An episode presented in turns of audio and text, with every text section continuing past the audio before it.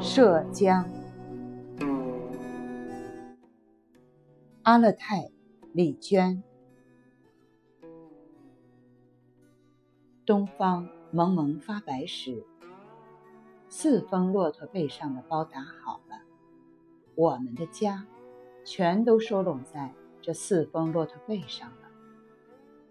骆驼一个连着一个，站在微明的天光里，冷冷。清清启程了。一开始，驼队行进的很慢很慢，羊群更慢。斑斑和怀特班前前后后的跑着，只有他们俩是喜悦的。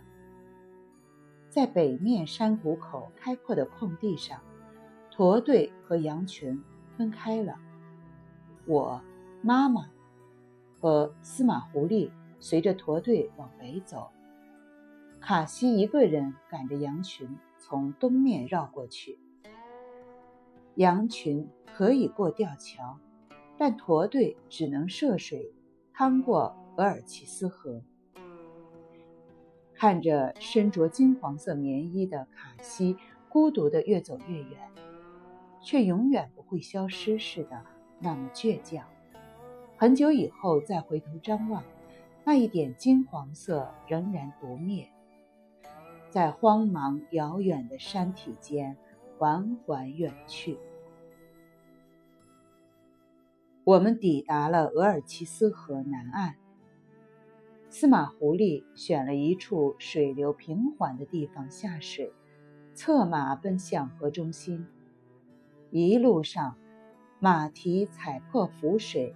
溅起老高的水花，但他还没到河中心就折了回来，大声喊着：“可以，这里就可以了。”这条最终汇入北冰洋的蓝绿色大河，从东至西，横亘在眼前，寒气逼人，一川碧玉。可我们都深知。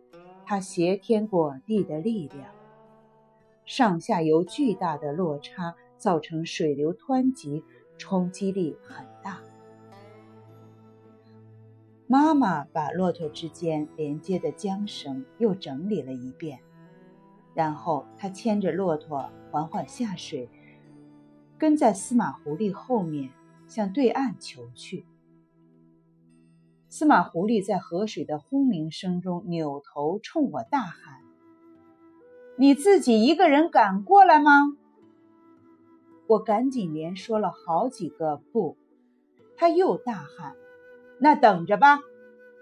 于是头也不回的去了。这边的世界只剩我一人，天完全亮了。不。和我在一起留在岸这边的还有怀特班。妈妈他们下水的时候，老狗斑斑毫不犹豫地也跳下冰层，跟在驼队后面，在浪花中缓慢游动，只冒出一个头来。而怀特班是一般的土狗，不是牧羊犬，从没经历过这种场面。况且还不到一岁，他吓坏了，悲鸣着。几次跳下急流，又吓得赶紧跃上岸，一个劲儿地冲水里的斑斑吠叫呼喊。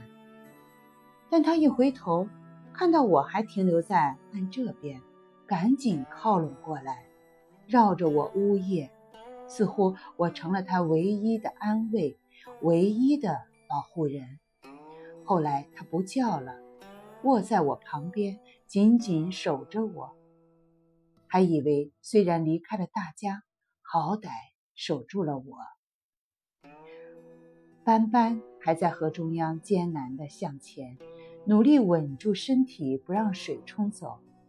但离妈妈他们越来越远了。我以为他力气用尽，渐渐被河水冲走了，心提到嗓子眼儿，忍不住大喊起来：“斑斑，斑斑！”终于，他游到了河岸边的浅水处，一下子加快了速度，很快就窜上了河岸，激动地向妈妈奔去。这时，司马狐狸骑着马下水返回，向我而来。很久后，司马狐狸靠拢了，他接过我的缰绳，试着领我往前走。浅水的晃动令人突然产生眩晕感，我吓坏了。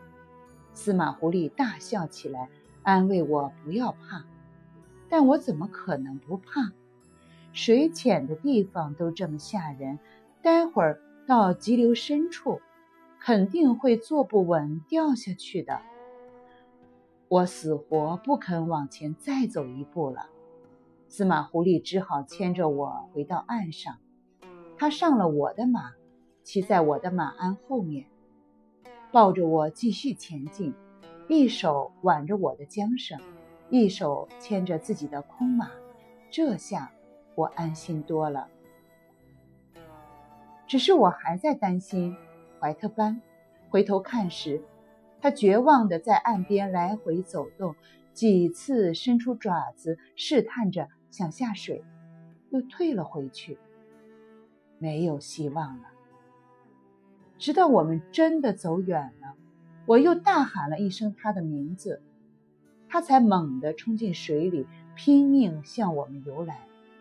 我努力地扭头往后看，可惜他没游多远，又一次打了退堂鼓，连滚带爬回到岸上。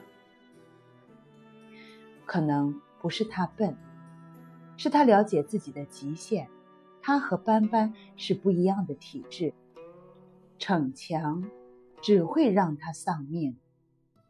这可怕的寒冷的大河啊，他不愿意死去，又不愿意离开我们。没有希望了。没有家的狗，多可怜啊！